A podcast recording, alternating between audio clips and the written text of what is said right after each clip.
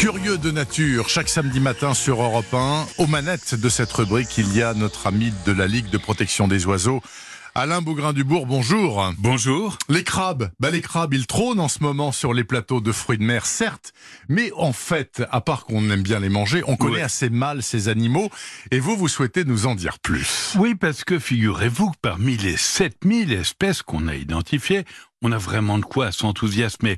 Le plus gros crabe, toute pâte tirée, affiche 4 mètres d'envergure et 14 kilos sur la balance. On l'a localisé à 800 mètres de profondeur.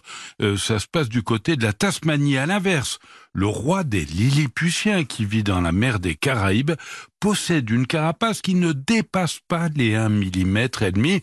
Et puis dans les performances, il y a le plus grand plongeur qui s'épanouit à moins 6000 mètres. Alors ça se passe évidemment dans les plaines abyssales en résistant à l'obscurité totale, au froid et à des pressions élevées.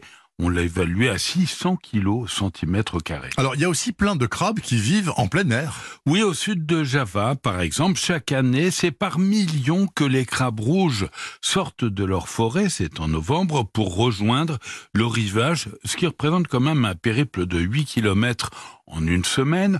On a compté 40 individus au mètre carré. Ils sont devenus une véritable attraction touristique. On pourrait aussi évoquer les crabes violonistes, vous savez, qui possèdent une énorme pince qu'ils utilisent euh, pour séduire la femelle ou impressionner les mâles rivaux. On en trouve en Guadeloupe, à La Réunion ou encore au Japon. Euh, Et tous ces crabes ont une particularité, ils creusent des terriers qu'ils le referment avec un bouchon de vase. Et parmi les crabes très étonnants, il y a aussi des rois du camouflage. Alors eux, on les a identifiés notamment en Nouvelle-Zélande et ils possèdent effectivement une carapace formée de petits crochets faits euh, façon velcro. Alors pour passer inaperçus, ils prélèvent avec leurs pinces des algues ou des fragments d'éponge et les accrochent méticuleusement sur la carapace. Ce qu'il y a d'étonnant, c'est qu'on a constaté que cet instinct pour le camouflage commence dès le plus jeune âge. Des juvéniles de 2 mm tentent déjà de se recouvrir de matériaux. Oui, C'est l'instinct, hein, tout évidemment. à fait. Plus près de nous, alors il y a le fameux tourteau, le tourteau qu'on adore hein, sur les plateaux Ouais. de mer, qui est très recherché. Alors, on l'appelle le dormeur en Bretagne ou le samaïra du côté de Saint-Jean-de-Luz, Je mais il s'agit du même animal qui est pêché en Europe à un rythme important, 35 à 45 000 tonnes par an, dont près de 8 000 tonnes pour la France. Est-ce que c'est une espèce menacée, en déclin? Ah, Il figure pas encore sur la liste rouge des crabes menacés par bonheur et Catherine Vadon, qui est euh, la spécialiste des crabes au Muséum national d'histoire naturelle, nous alerte dans son dernier livre, Merveilleux crabe chez Belin, que ce sont surtout les crustacés d'eau douce qui paient aujourd'hui le plus lourd tribut.